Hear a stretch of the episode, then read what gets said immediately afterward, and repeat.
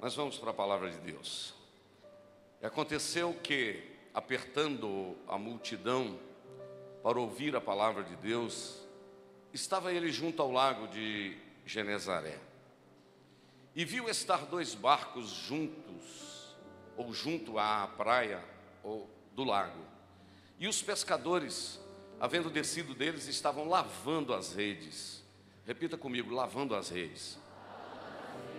Muito bem, vamos para o 3. E entrando num dos barcos, que era de Simão, pediu-lhe que o afastasse um pouco da terra, e assentando-se ensinava do barco a multidão. E o versículo 4 diz: E quando acabou de falar, disse a Simão: Faze-te ao mar alto e lançai as vossas redes para pescar. Quantos podem dizer amém? Eu quero que você se assente, por favor, e você preste muita atenção. Eu quero compartilhar com vocês uma palavra. Olhe para cá. Eu fui pastor, pregador itinerante muitos anos, então eu era mais acelerado. Agora eu estou pastoreando a igreja. Eu vou trazer uma palavra mais pastoral para você, para vocês. Eu sei que a primeira vez que você vai numa igreja, o primeiro contato, ninguém te conhece, você não conhece também as pessoas mas já já a gente fica próximo. Quando o pastor Tiago, né, fez um comentário aqui, eu achei muito interessante. Quando ele disse que Deus utiliza aquilo que você tem para ser um instrumento para a glória do nome dele. E eu me lembrei, queridos, que esse texto ele me ensina que a multidão está apertando Jesus, eu imagino Jesus ir afastando-se. E de repente Jesus vai afastando até chegar perto do mar. E quando ele chega perto do mar, o versículo de número 2, ele é interessante. Acompanhe comigo aqui que já já você vai entender. Ele é muito interessante porque Jesus viu dois barcos. E os pescadores estavam lavando as redes. A sequência do texto diz que eles haviam passado a noite toda pescando e não tinha conseguido nada. Esse lavar as redes para mim aqui, quer dizer que eles estão vivendo um momento de decepção. E eu acho interessante que Jesus chega exatamente no momento de decepção. Jesus chega exatamente no momento que eles estavam terminando, dizendo: Vamos embora, porque não conseguimos nada, e Jesus aparece no cenário de decepção porque eu amo muito ao meu Jesus, porque Ele é o Deus dos recomeços. Eu vou repetir: Deus é Deus dos recomeços. Eu vou falar pela terceira vez: Deus é Deus dos recomeços. Jesus, por enquanto, não fala em pesca, Jesus simplesmente era um momento, eu tenho que ressaltar, que era um momento de decepção, eles estão lavando as redes, mas eles agora têm o privilégio de emprestar o barco para Jesus. Eu digo isso um privilégio. Jesus então entra no barco, pede que eles afastem um pouco. E quando eles afastam, Jesus começa, começa a ensinar do barco. E agora Jesus está falando à multidão, mas de repente, do nada, Jesus para de falar à multidão e Jesus dirige aos donos do barco e diz: Ei, vocês podiam afastar um pouco mais aí e julgar a rede no mar alto. O tema desse congresso tem a ver com profundidade. E eu estava orando agora à tarde ali no hotel e Deus falava muito profundo ao meu coração, muito forte ao meu coração, que profundidade tem a ver com intimidade ou eu vou repetir: profundidade tem a ver com intimidade. Quanto mais profundo de Deus você for, mais íntimo dele você será. E é interessante que o escritor do livro de Provérbios, lá no Antigo Testamento, no capítulo 3, versículo 32, diz: Porque o perverso é abominável ao Senhor, mas com os sinceros ele tem intimidade. Eu li recentemente, ou melhor, há um tempo atrás, um livro. O tema desse livro, o título desse livro é Se Eu Começasse Meu Ministério de Novo. de John Drush. Ele escreveu esse livro dizendo: se eu começasse meu ministério de novo. E a certa altura do livro, este homem escreveu uma coisa que para mim foi marcante. Ele disse que perguntaram a um reverendo, a um pastor de 50 anos de ministério, perguntaram para ele: Deus tem filhos prediletos? Eu vou repetir: Deus tem filhos prediletos que ele gosta mais de um e menos do outro? E esse reverendo respondeu: Deus não tem filhos prediletos, mas Deus tem amigos íntimos. Eu vou repetir: Deus não tem filhos prediletos, mas Deus tem amigos íntimos. Terceira vez, Deus não tem filhos prediletos, mas Deus tem amigos íntimos. Eu gostaria de lhe dizer que queira você acreditar esta noite ou não, tem gente que é assim com Ele, ó. Tem gente que tem comunhão com Ele. Que tipo de gente é esse, pastor Jander? É gente que tem tempo para Ele. É gente que vai para a presença dEle por causa dEle. E não por causa de coisas. O meu filho do meio, o nome dele é Gustavo. Ele morava na cidade de Juiz de Fora. E ele me ligou uma noite, ele morava na República. E ele me ligou, naquela época era aquela época daquela musiquinha, você lembra? Alguém lembra daquela musiquinha assim, ó? Taram, tararam, tararam. Alguém lembra? Param, pararam, pararam. Lembra? Do outro lado, alguém, aquela moça fala tão bonito, né, pastores? Chamada a cobrar. Para aceitá-la, continue na linha após a identificação.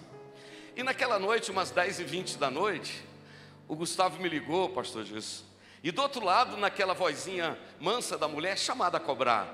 Do outro lado, alguém com uma voz forte como a minha, assim, uma voz grossa, disse: Papai é Gustavo bênção. Eu falei, Deus te abençoe, meu filho.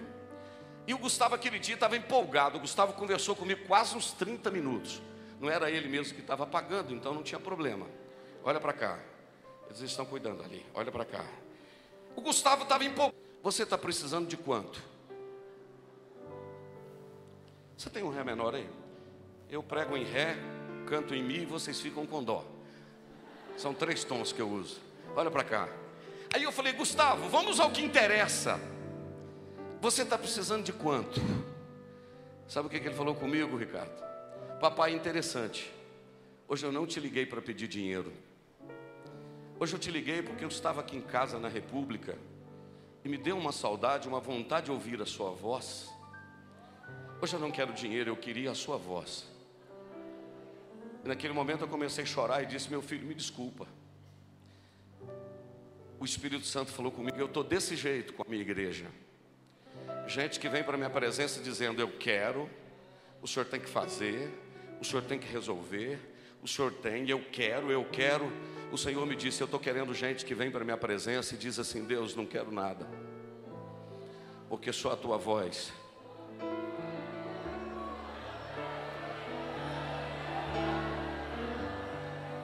Só a tua voz já é suficiente para mim. Deus me trouxe esta noite. Eu venho de uma pequena cidade, eu moro na roça, interior. Eu venho para te dizer que Deus está querendo desenvolver um relacionamento intrínseco, estreito com você. Deus quer te levar a um lugar de profundidade que você ainda não foi. Deus quer te levar a um nível que você ainda não te conhece. Deus quer levar você a um nível a ponto de sair da rede social, de sair do WhatsApp, de sair do YouTube, de sair do Facebook e se trancar no quarto e dizer: Deus, agora é só nós dois. Aleluia. Aleluia. Agora é só nós dois. Porque Deus não tem filhos prediletos, mas Deus tem amigos íntimos.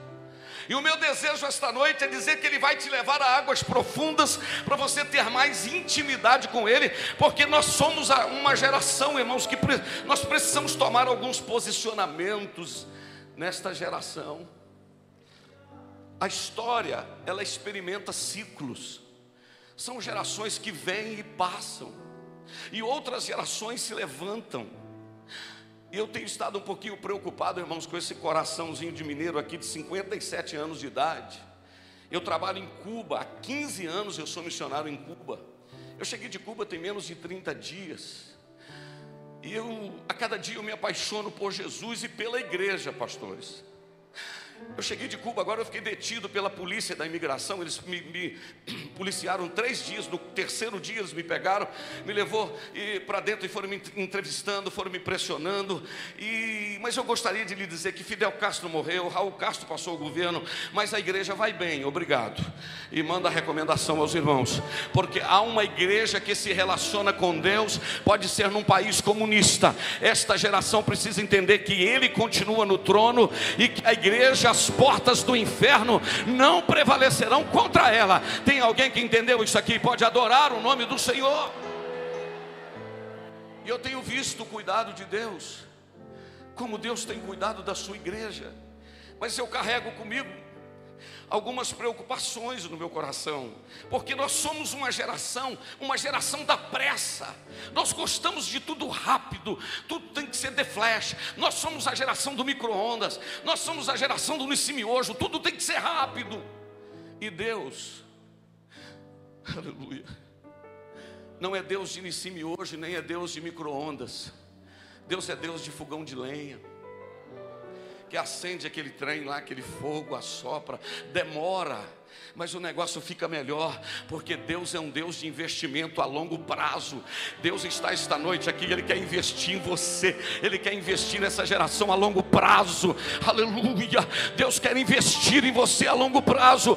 Você está aqui esta noite, talvez você ainda não calculou a dimensão do que Deus pode fazer na sua vida e através da sua vida, e Ele está investindo em você a geração da pressa. Mas eu quero te dizer que aqui não é elevador de Jacó, aqui é a escada de Jacó.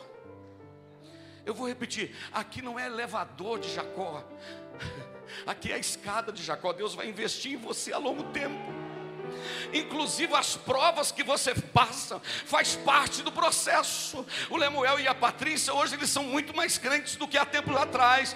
Eu estar aqui esta noite, as experiências que eu tenho com Deus, é por causa das provas que eu já passei. E você tem que entender que Deus está investindo em você, mesmo nos meus três filhos, um deles. Quando ele tinha 14 anos, ele entrou num quadro de depressão. Eu sei por que, que eu vou contar. O Espírito de Deus me incomoda para contar. Não tinha, pastor Tiago, trauma.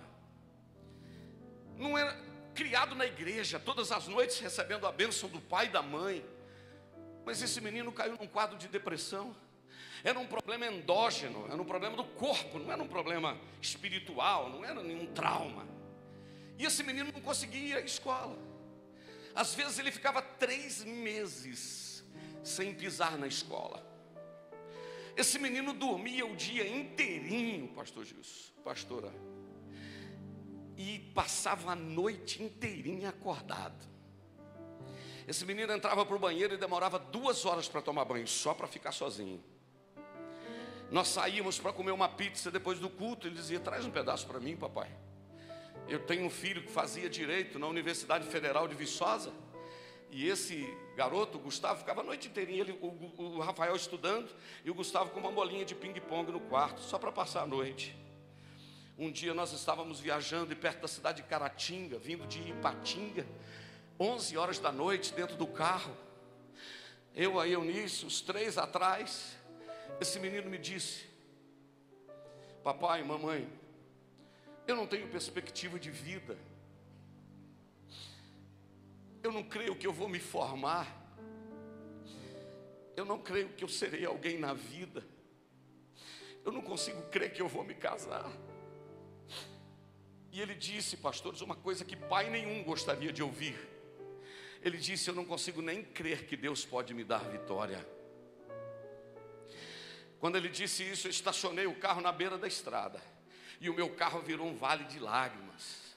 A gente tremia de tanto chorar quando ele disse: Eu não consigo nem crer que Deus pode me dar a vitória. Eu virei a mão para trás, segurei na mão dele e disse: Filho, creia no Deus do teu pai.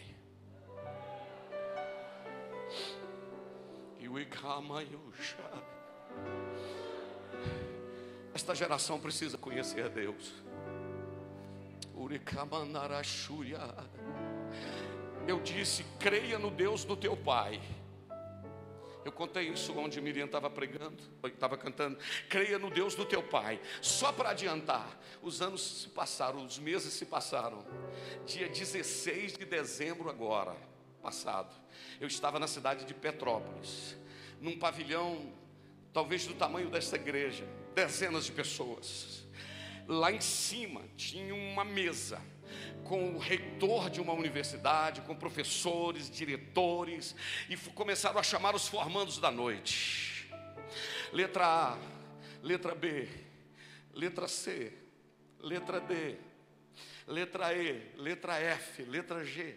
Aí começa a chamar Gabriela de não sei o que, Gabriel não sei o que. Daí a pouco chama doutor Gustavo Henrique Teodoro de Castro. Lá levanta o menino para receber das mãos do reitor da Universidade de Medicina de Petrópolis o diploma de médico. Porque eu garanti para ele: pode crer no Deus do teu pai, pode crer no Deus do teu pai, pode crer no Deus do teu pai. Eu queria que esse teclado me desse si maior. Eu sou de muita coragem de cantar perto, depois da Miriam ter cantado, da Midian ter cantado. Mas cada um oferece do jeito que tem. E eu gostaria de te dizer: você precisa aprender e crer nesse Deus. E talvez você não esteja entendendo o que você está passando, mas Deus está se revelando a você, e Ele me impulsiona a cantar para você um pedacinho de um hino que diz assim: O que eu tenho é bem maior,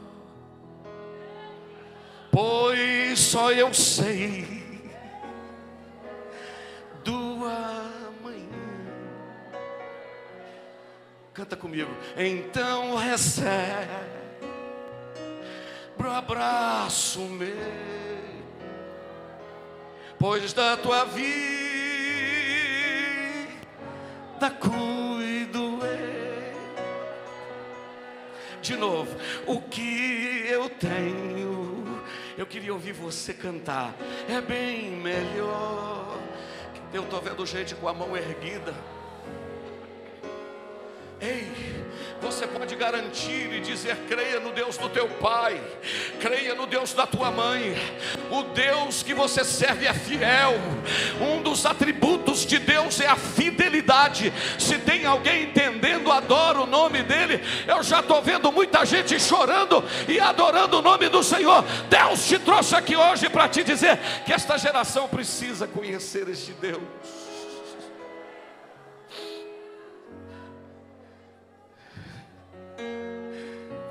Quando todos os meus medos já não cabem mais em mim. We calastebe romai shuihande.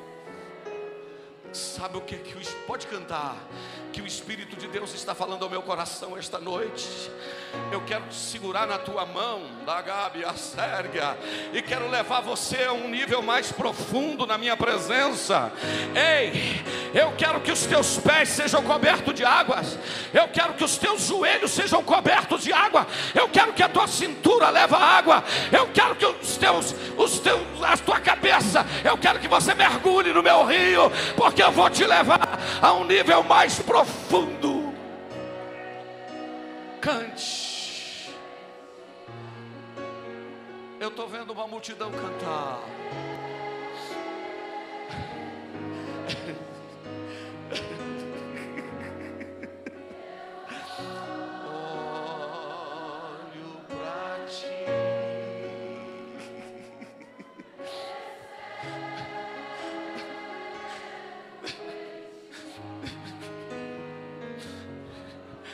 Pode tocar e pode cantar, não tem problema.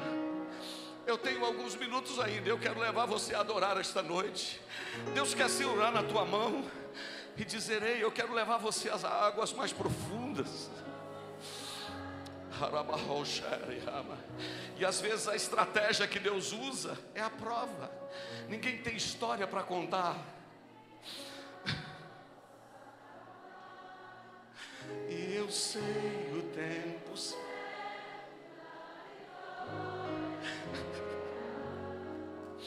Este tempo é necessário. Se você quiser erguer a sua mão, mas eu queria que você adorasse.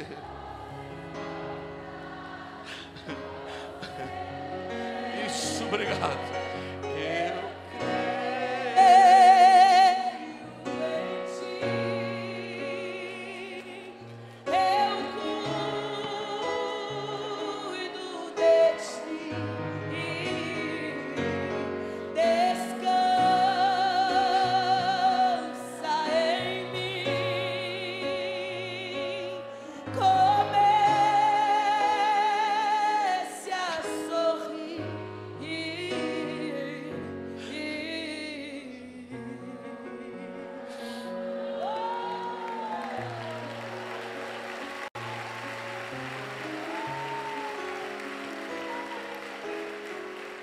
Diria para você que nós somos a geração da superficialidade. Gente que arrepia, que canta, que roda. Isso é bom. Mas eu quero saber se as tuas raízes estão firmadas. Se tu conheces o Deus que tu serve. Precisamos voltar, irmãos, a não só pular no sábado à noite e dizer que estamos com 500 graus de fogo puro, santo e poder, mas os 500 graus do sábado à noite precisa levar a gente para a escola dominical domingo de manhã e para terça-feira para o culto de doutrina, para a gente descobrir quem é esse Deus verdadeiro. Precisamos de voltar a matérias elementares Precisamos de voltar a conhecer Deus e a voltar a saber que Ele é, por exemplo, onipresente. Vou repetir: onipresente. Se Satanás, que está em Brasília, Taguatinga esta noite, quiser ir ao Japão, agora, ele vai ter que sair daqui e ir lá, mesmo que seja na velocidade da luz 320 mil quilômetros por segundo mas ele vai ter que sair daqui e ir lá. Agora, meu Deus.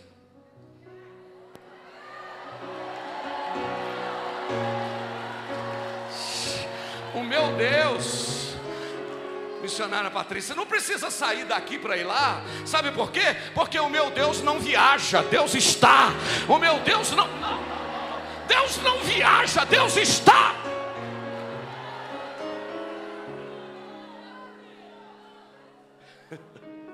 Eu vou repetir: Deus não viaja, Deus está.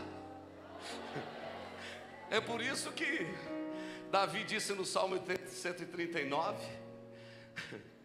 Para onde fugirei do teu espírito? Para onde fugirei da tua face?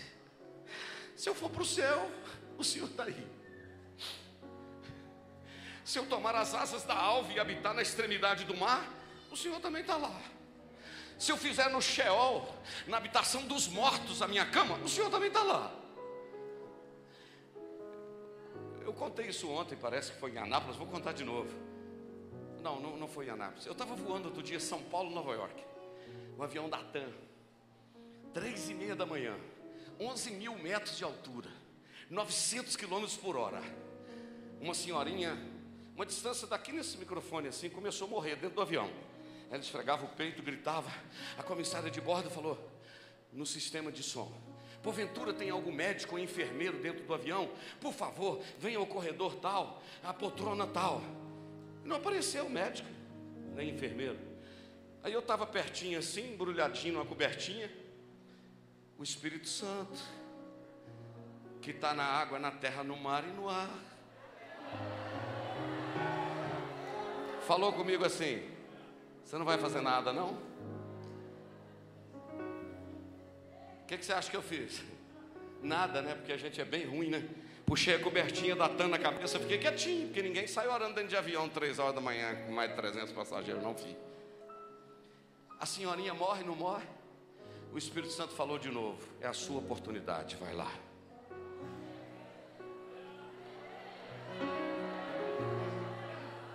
Esta geração precisa saber que nós não estamos na presença de Deus enquanto o culto está acontecendo. Aqui a gente não entra e sai da presença de Deus, aqui nós estamos na presença de Deus. Acabou o culto, você está na presença. Foi para casa, está na presença. Entrou no avião, está na presença. Está. Calabasherga, sai. Aqui não entra e sai, aqui nós estamos.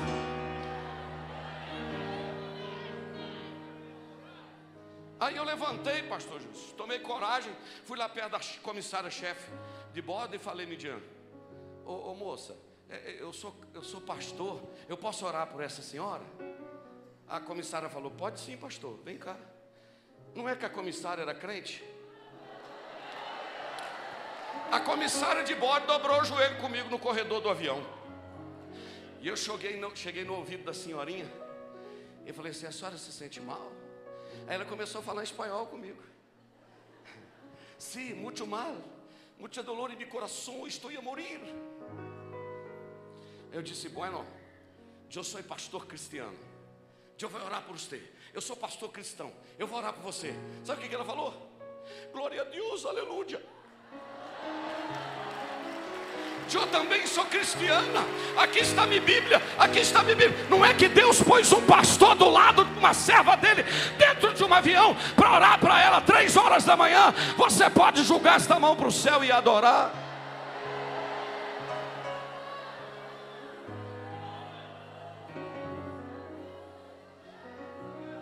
Seis horas da manhã, no JFK, John Kennedy. O avião pousou aqueles corredores compridos da imigração. Eu passei por ela, olhei e falei: Como está, irmã? Ela disse: Tranquilo, pastor. Eu creio em ti.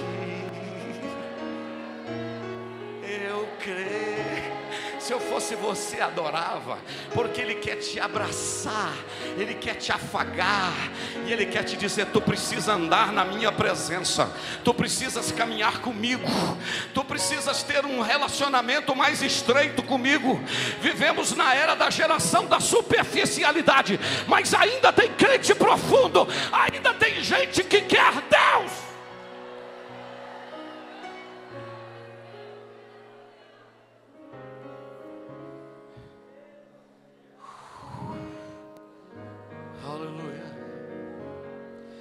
Tem gente que quer andar com Deus.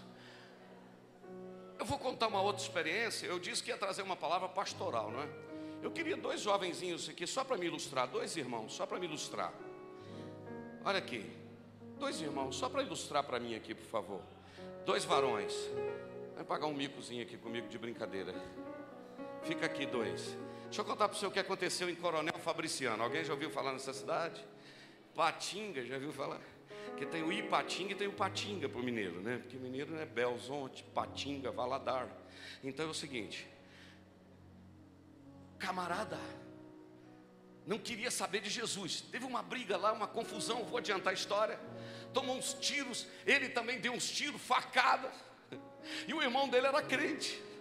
E o irmão dele orando por ele: Jesus, não deixa o meu irmão morrer, não, Senhor. Não deixa o meu irmão morrer, Senhor. Tem misericórdia. Não deixa, Jesus. O Senhor tem um plano na vida dele. Por favor, Jesus, orando. A voz de Deus bradou na casa do irmãozinho do ciclo de oração lá em Fabriciano. Alguém ainda crê que Deus fala, irmão? Eu creio. O Senhor falou com ela: Minha serva, larga tudo vai no hospital tal, no corredor tal e no quarto tal, e ora por um homem que está lá, e diga para ele que eu tenho um plano na vida dele. Eu gosto desse evangelho simples, sabe? Desses negócios assim do dia a dia, sabe que eu gosto? A irmãzinha chegou lá com a biblinha. Chegou lá na porta do quarto, chegou, tinha dois policiais na porta. Por quê? Porque aquele homem tinha atirado no outro, apesar de estar, estar, tá, estar tá ferido, mas ele estava sob custódia da justiça. A senhorinha chegou, olhou e, Jesus, e falou: É Jesus, é aquele, né? Aí o policial falou com ela: o que, é que a senhora precisa, minha senhora? É que Deus mandou orar para aquele homem ali. Tem uma obra na vida dele. Eu queria orar para ele. Os policiais disseram: Minha senhora, a senhora vai desculpar, mas ele está sob custódia da justiça. Só pode chegar perto dele médicos, enfermeiros ou pessoas credenciadas. Mas moço, é só orar. Mas é, É a lei, eu não posso. Ela foi para o banheiro, ficou lá uns 10 minutos chorando. Você sabe como é que crente é, né? Eu tenho certeza, Jesus, que é Ele que você mandou aqui. Ajuda, Jesus. Quando ela voltou, uns 10 minutos depois, tinha acabado de trocar o turno das polícias. Dois policiais tinham curvado lá e tinha chegado dois. Ela chegou, olhou, viu os policiais diferentes. O policial falou: Pois não, minha senhora, o que, que foi? Ela falou: É que eu queria orar para aquele moço lá. Aí o sargento falou assim: A senhora é crente? Ela falou: Graças a Deus. Aí ele falou: Pai do Senhor, minha irmã. Vai lá e ora. Obrigado. Você pode adorar a Deus. Deus mandou o polícia crente.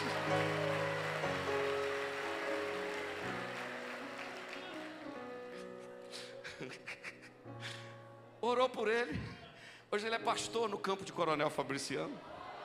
Você pode adorar a Deus comigo? A gente precisa aprender, irmãos, essas coisas práticas do Evangelho, porque tem muita gente orando, graças a Deus, irmão, eu estou te falando debaixo do sangue do Cordeiro, que está acabando aquela onda. Você lembra de uma época que a onda dos pregadores, dos grandes congressos, como é que era? Deus vai te tirar de baixo e vai te colocar em cima, Deus vai te tirar do anonimato. Hoje ninguém te vê, amanhã todo mundo vai te ver. Teve um que pregou e falou assim: Olha, diga para o irmão que está do seu lado. Eu não estou mandando, só estou falando do jeito que ele falou. Vire para o irmão que está do seu lado aí e diga: se você quiser pagar uma Coca-Cola, pague para mim hoje. Se você quiser me dar um abraço, me dê um abraço hoje. Olha a propaganda. Se você quiser tirar uma, é, pagar uma, é, me, tirar uma foto comigo, me dá um abraço, tem que ser hoje, porque ano que vem eu não estarei aqui, estarei no meio dos grandes. Aí o povo ficava louco, porque quem não quer sair do anonimato e ficar famoso? Só que Deus não te chamou para fama, Deus nos chamou para sermos servos. E graças a Deus que está passando essa onda. Sabe qual é o grito hoje que eu estou ouvindo? Eu quero você perto de mim, eu quero te usar.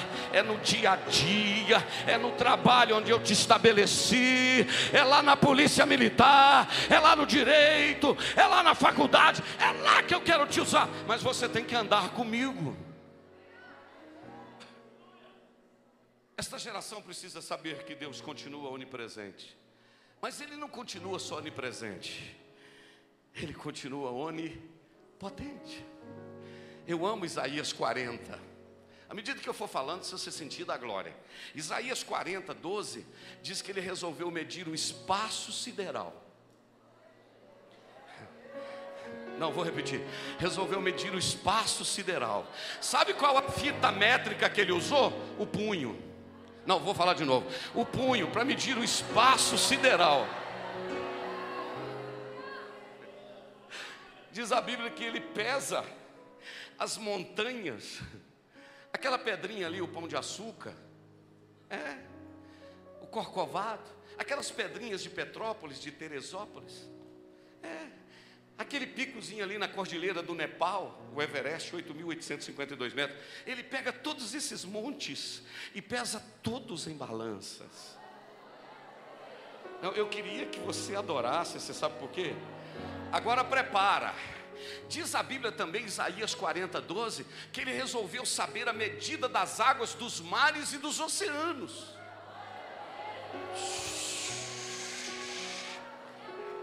A Ele a glória. Ele resolveu. A Ele a glória. Canta. Estou citando você, Tiago, porque eu gravei seu nome. Ele resolveu medir as águas dos mares e dos oceanos. Sabe qual foi a vasilha que ele usou? Diz a Bíblia que ele usou a concha da sua mão. Eu vou repetir: usou a concha da sua mão para medir as águas dos mares e dos oceanos.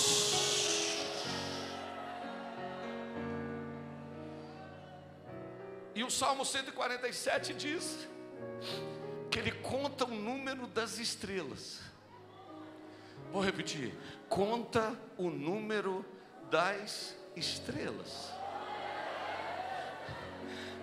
Pastor Gil, se ele só contasse já estava bom.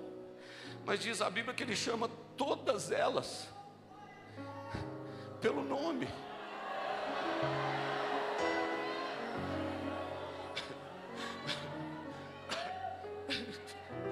Agora eu queria que você adorasse a Deus comigo.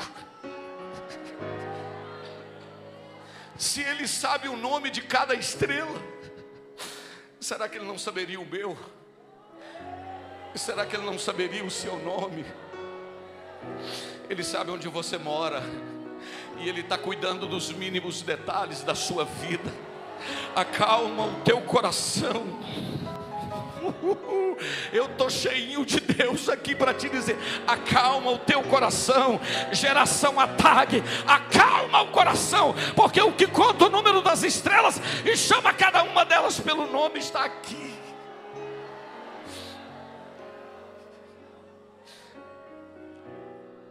Vamos adorar só uns 30 segundos enquanto eu tomo um pouquinho de água. Feche os seus olhos, curve a sua fronte e adore por uns 30 segundos ou um minuto. Calamandaraxé. Pode adorar. Que mandariu visnaigiré. Ele está te levando a um nível mais profundo aqui esta noite. Tem gente entrando no Santo do Santo aqui hoje. Eu vou repetir: tem gente entrando no Santo do Santo esta noite. Olha lá atrás, tem gente ficando em pé para adorar. Tem gente jogando as duas mãos para o céu para adorar. Tem gente ficando de pé para adorar, porque a Ele pertence. Só você e Deus pode ir.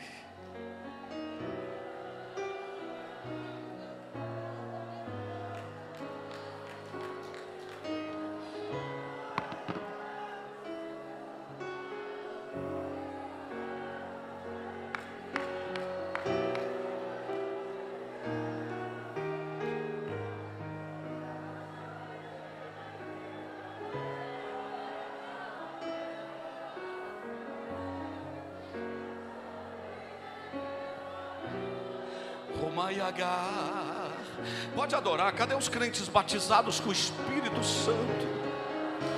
Cadê pastores batizados com o Espírito Santo? Adorem, obreiros, adorem. Ele está aqui, pastor. Ele nos pega esta noite, nos abraça, renova a nossa força. Aqui você não pode acostumar com Ele. Todo dia é uma experiência diferente. Ele vai te levar onde você ainda não foi.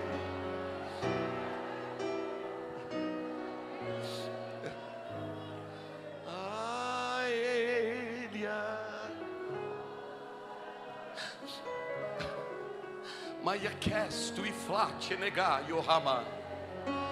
E o idistermi gokandi rivihomi faço e de gleme devan. Lacade, o face, nerede, o gama e o vando e guerra.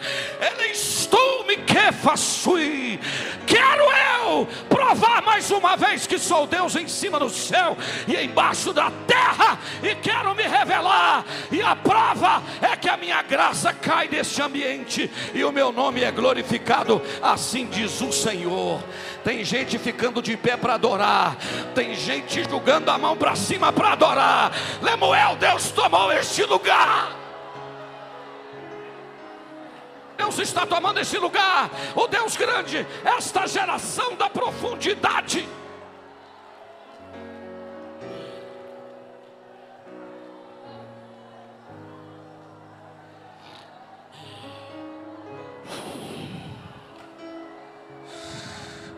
De, pode adorar, depois eu continuo. Pode adorar.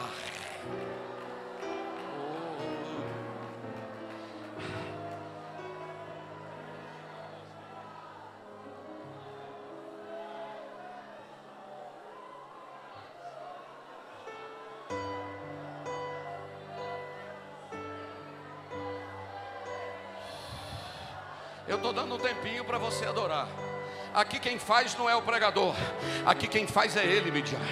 Aqui quem faz não é o pregador nem o cantor, aqui quem faz é Ele, porque quem está no trono é Ele, quem recebe a adoração é Ele, a glória é dele, o louvor é dele, a santidade é dele, a reverência é dele, o poder é dele, a glória é dele.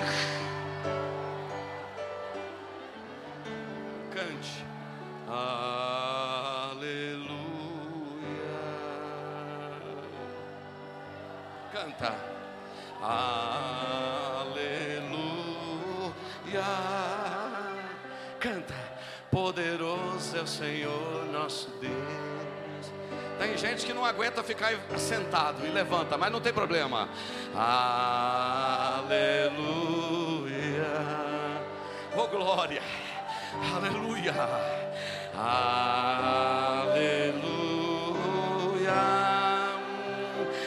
Santo. Eu quero ouvir a Adak cantar, a Detag cantar. Eu quero ouvir. Lá na galeria tem gente adorando. Adore! Digno de louvor.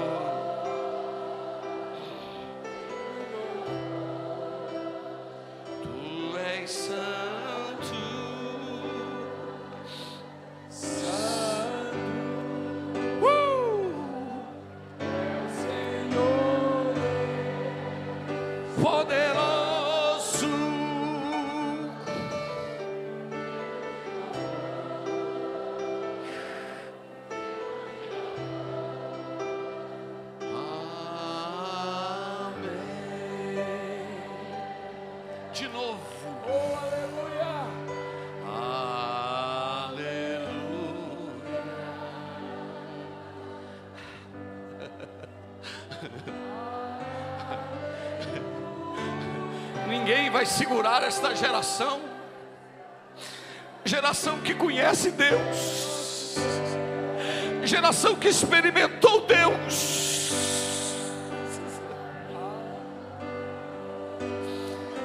Aleluia. Santo, Santo.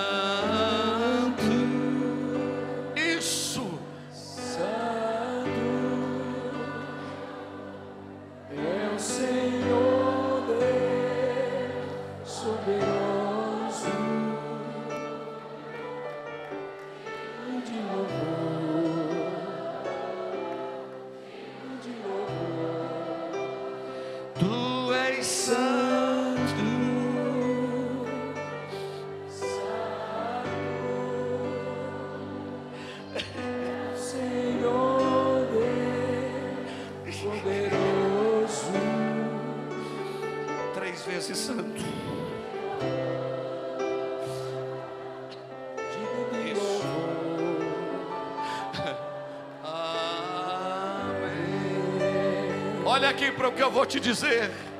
Isaías, Isaías 6, lembra, pastores? Isaías 6. Isaías viu o Senhor assentado no alto e sublime trono, e a orla do seu vestido enchia o templo. E diz a Bíblia que ele viu os serafins que voavam, com duas asas cobriam os seus rostos, com duas asas cobriam os pés, e com duas voavam. E vocês lembram o que ele falava? Eles diziam: Santo, Santo, Santo, Santo. Agora, o pastor Tiago vai concordar comigo, porque ele é teólogo e é professor. Os serafins que voavam, eles não diziam para Deus, dizia Santo, Santo é o Senhor dos Exércitos. Pode ler lá, eles diziam uns para os outros. Era um serafim dizendo para o outro: Ele é santo, Ele é. Tem alguém entendendo aí? Pode adorar. Eu queria que você dissesse para pelo menos duas ou três pessoas. Assim, Santo, Santo é o Senhor dos Exércitos. Diga, diga. Para pelo menos duas ou três pessoas. Santo, Santo é o Senhor dos Exércitos. Santo, Santo, Santo, Santo, Santo, Santo. A santidade convém à sua casa. Eu sinto o Espírito de Deus santificando a igreja.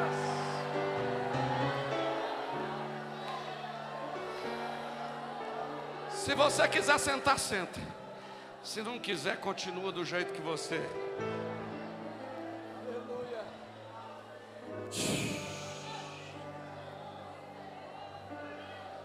Shakandaramashe. Uh!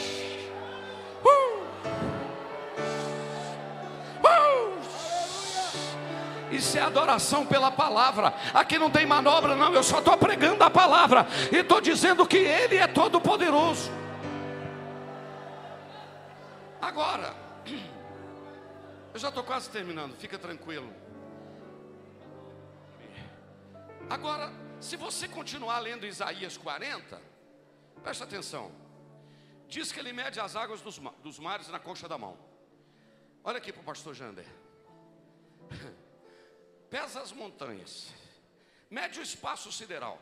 Se você continuar lendo, você vai ver o profeta dizendo o seguinte: todas as nações da terra, presta atenção, todas as nações da terra, diante dele, é como uma gota dentro de um balde. Não, presta atenção. Todas as ilhas e as nações da terra diante dele é como uma gota dentro de um balde.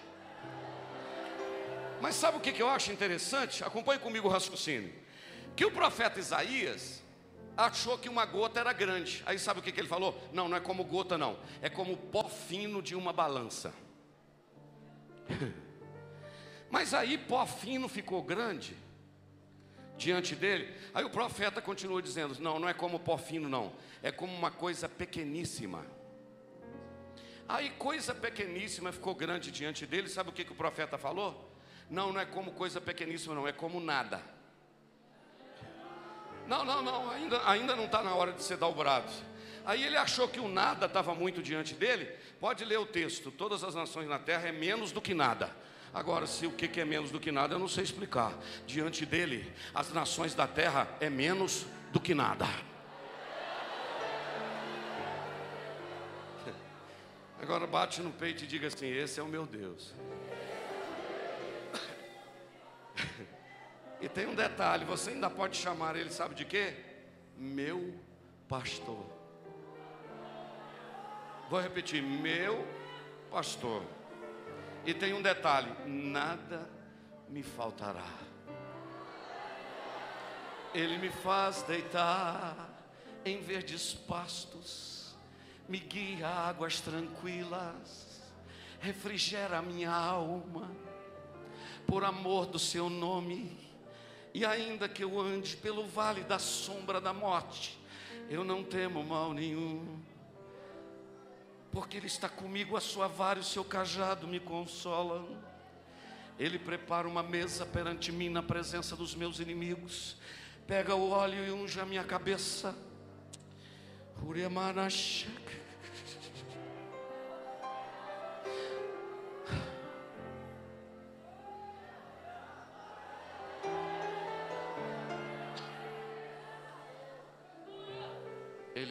Onipresente. Ele é onisciente.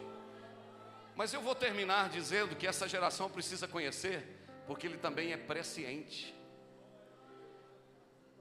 Onisciente, conhece tudo. Pastor, desde quando ele me conhece? Ixi, tem muito tempo. Quantos anos você tem? Eu tenho 56 e meio. Tem quanto tempo que ele te conhece? Já tem uns 20? Não, tem mais. Desde quando ele me conhece? Quando eu tinha 15? Não, antes. Quando eu tinha 10? Não, antes. Quando eu tinha 1? Não, antes. No dia que eu nasci, ele me conheceu? Antes. Como assim, pastor?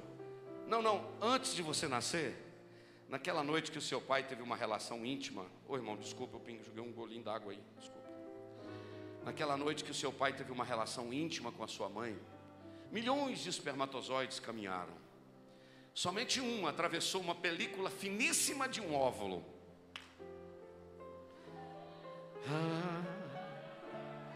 Naquele primeiro contato daquele sêmen com aquele óvulo, já começava uma nova vida. E o Salmo 139 diz que os teus olhos me viram quando eu era ainda uma substância sem forma. Você era uma gelatinazinha. Ele já olhava e dizia: É meu, é meu.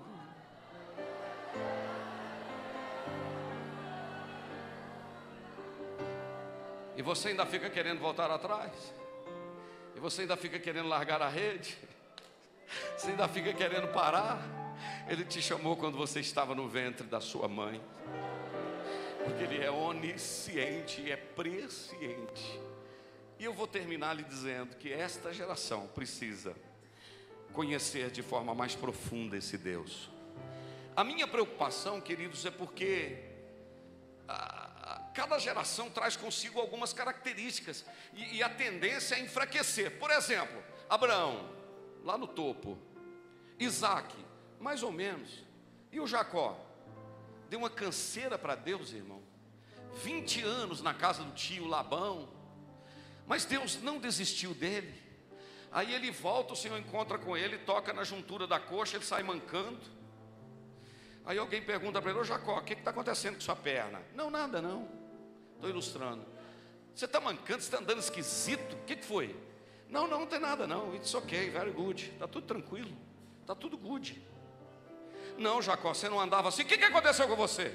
Aí o Jacó poderia dizer: Eu encontrei com ele. E ele mudou o meu andar. Se for preciso, Deus vai pegar esta geração e vai mudar o andar dela.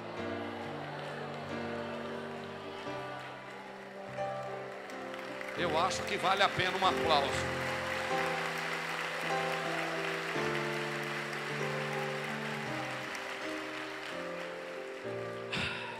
Aí você pega Moisés, o camarada vai lá no topo do monte, fogo puro. O Josué vai até no meio do monte.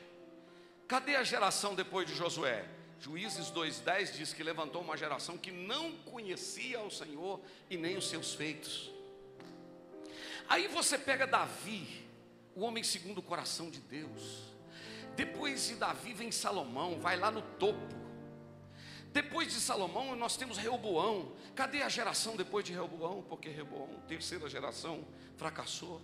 Aí você vê Elias, você vê Eliseu. Cadê o sucessor de Eliseu? Aí você pega Paulo, aí você pega Timóteo. Cadê a geração pós-Timóteo? Assembleia de Deus no Brasil, com 110 anos, nós estamos vendo chegar a terceira geração por aí. A primeira geração de Gunnar Ving, Daniel Bergo, Albert Svensson, Nils Taranja, e foi passando. Depois veio, veio a geração eh, dos outros missionários que vieram de outros países. Laurence Olson. Aí depois vieram os grandes líderes, como Paulo Levas Macalão e outros grandes líderes. O meu sogro é pastor, ele tem 96 anos de idade, vai fazer, tem 70 anos de ministério. Essa geração está tombando e está chegando a geração nova. Está chegando a turma que vive, deita, levanta com a internet. Isso é bom. Só que a gente tem que entender que Deus está acima de tudo. Nós não podemos fracassar, nós não podemos perder o trem da história. Nós não podemos fracassar, nós precisamos que essa geração acredita que Deus continua o mesmo ontem, que Deus é o Deus de Abraão, que Deus é o Deus de Isaac, que Deus é o Deus de Jacó, que Deus é o Deus de alianças. Nós precisamos entender que Ele continua sendo eu sou o que sou. Nós precisamos entender que Gênesis 1 e 1 está escrito: Bereshit bara Elohim. No princípio criou Deus e o verbo criar é fazer existir do nada. Nós precisamos saber que Jesus não é um ser criado, mas Jesus é Deus, assim como o Pai. Oh, nós precisamos saber que o Espírito Santo é Deus e que nós servimos a um Deus trino, todo-poderoso. Essa geração precisa experimentar o Deus Pai, Filho e Espírito Santo. Essa geração precisa saber que tem muita coisa para a gente fazer, e eu acredito que o Senhor será conosco, e nós não vamos fracassar porque ainda tem gente que quer andar com Deus. Eu vou repetir: ainda tem gente que quer andar com Deus. O que nós precisamos é de profundidade.